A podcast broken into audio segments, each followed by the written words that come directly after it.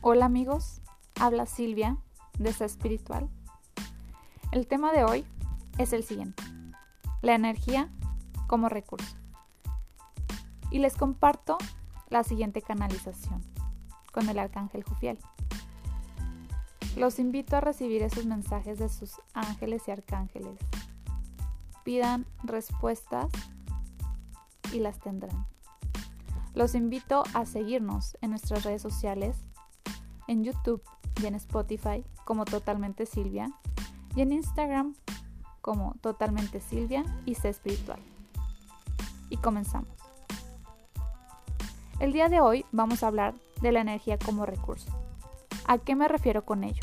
Bueno, visualicemos desde una amplia perspectiva.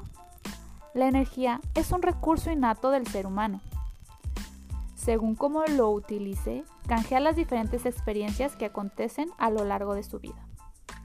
Entonces, con lo anterior mencionado, hagamos la siguiente referencia comparativa.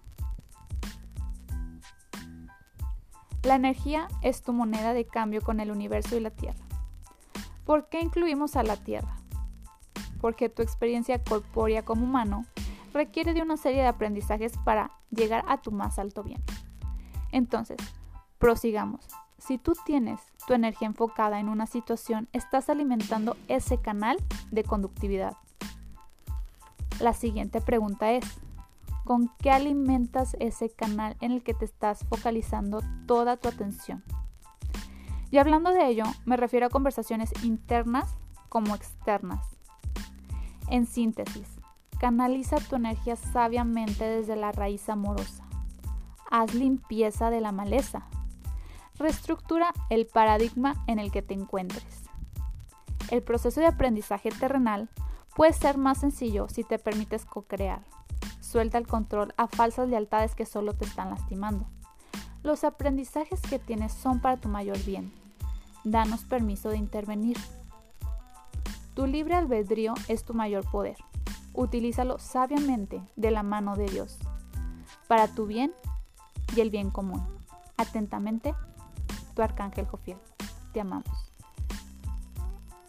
Amigos, los invito